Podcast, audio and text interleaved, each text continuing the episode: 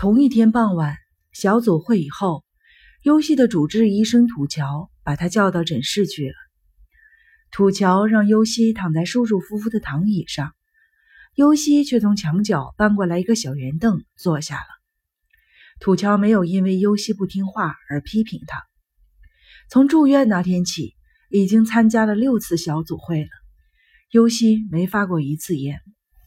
优西以为土桥找他来会为此批评他，但土桥根本就没有提这件事情，只是问了他住院以后生活习惯了没有。习惯了还说不上，但总算没有出过什么大问题。住院以前，优西最怕的就是在医院里会受到别人的干涉，他觉得自己将失去隐私权，失去自己的天地，甚至会失去自己。对此，他感到恐惧，但是，正如住院第一天晚上烈马对他说的一样，只要自己不去管别人的闲事，别人也不会来干涉自己。他有了属于自己的一块地方，尽管很小，但谁也不来侵犯他。他对此感到新鲜，也感到心安。有没有谁对你做过或者说过什么让你觉得不高兴的事？希望我去制止他们？土桥问。土桥的提问让优西想起了刚才在净水罐旁跟那两个少年交谈的事。他不希望他们提起过去的事情。在长颈鹿问起住院理由以前的交谈，并没有什么不愉快。他们说了许多优西关心的事情。正是因为他们自己也有痛苦的过去，才能站在优西的立场上来看问题。怎么样？没有问题吗？优西摇了摇头。这么说，可以继续住下去了。尤西点点头。那好，土桥眯缝起眼睛，拿起桌上的病历或护理记录一类的东西翻阅起来。嗯，按时吃饭，按时上课，课堂上表现也不错，遵守各项规定。这一个多星期啊，是适应期，看来你是没有问题的。下周开始定期检查和治疗，你没有什么意见吧？尤西没弄明白土桥到底是什么意思。检查、治疗，难道除此之外还有别的什么吗？土桥大概看出了尤西有疑问，他稍稍往前挪了挪身子。你们这个年龄段的人呐，心理和身体啊还都不成熟，所以呢，在这里尽可能不使用药物治疗，遵守规定，有规律的生活是治疗的一个重要的环节。参加小组会呢，也是一种治疗。听听别人的发言，可以知道有苦恼的人不只是自己一个人，这一点很重要。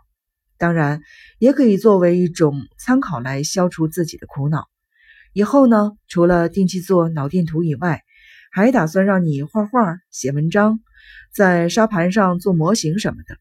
另外，从下周开始，每周跟我谈一个小时的话。这一个小时就不用去上课了。尤西警觉起来，谈话谈什么？你心里的事，什么都可以。从小时候起到现在，在你心里留下了比较深刻印象的事了。你的苦恼是什么了？让你感到气愤的事情是什么了？你喜欢什么？讨厌什么了？你父母的事情、家里的事情，什么都行。不想说。不必说的有条有理的，只要把想说的说出来就行。没有想说的，要是你觉得当面不好说呢，就把每天想到的事情写在记事本上，就诊时间给我看看也可以。当然这是秘密，除了我以外谁都不会知道的。说什么写什么，好不容易才把那个讨厌的东西封闭在心灵深处，可以轻松的呼吸了。又特意把它从心底里拉出来吗？为什么要这么折磨我？尤西使劲儿的摇摇头。这是为了治好你的病。只有了解了你封闭在心底里的东西，才能找到合适的治疗方法。治好了病，才能早日出院呀，明白吗？尤西没有说话。埋藏在心底的东西，不想让任何人看。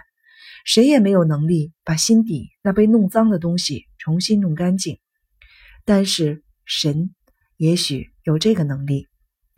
星期二去爬后面的那座山可以吗？土桥感到有些意外。你想爬山？尤西点点头。